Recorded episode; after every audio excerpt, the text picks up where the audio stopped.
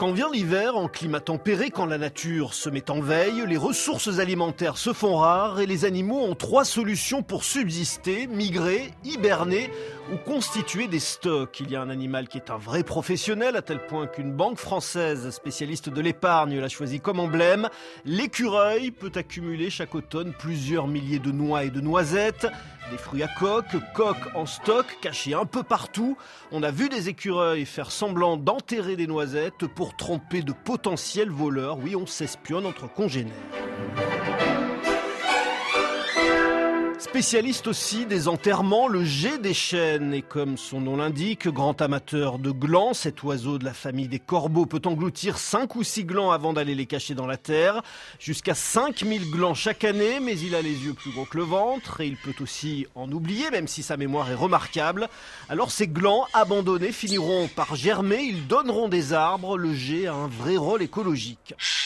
La taupe, elle, accumule des centaines de vers de terre soigneusement rangés dans des garde-manger souterrains. Les chouettes et les hiboux cachent leur proie des rongeurs dans les arbres. C'est l'hiver, elles se conservent, pas besoin de frigo. Sous d'autres climats, des animaux cachent aussi leur nourriture, mais pour d'autres raisons. Les caïmans peuvent immerger leur proie dans l'eau pour attendrir la viande.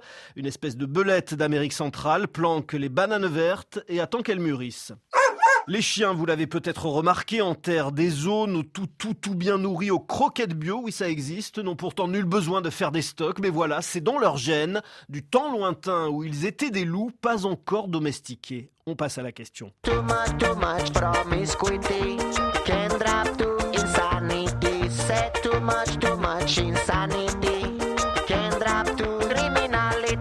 C'est quoi ce cloaque?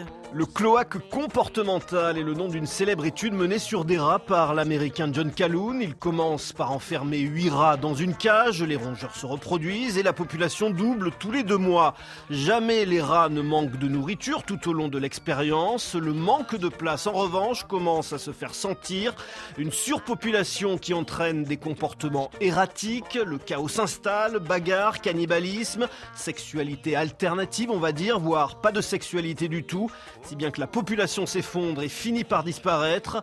Conclusion, tout animal, y compris l'humain, a besoin d'espace, l'enfermement est un enfer.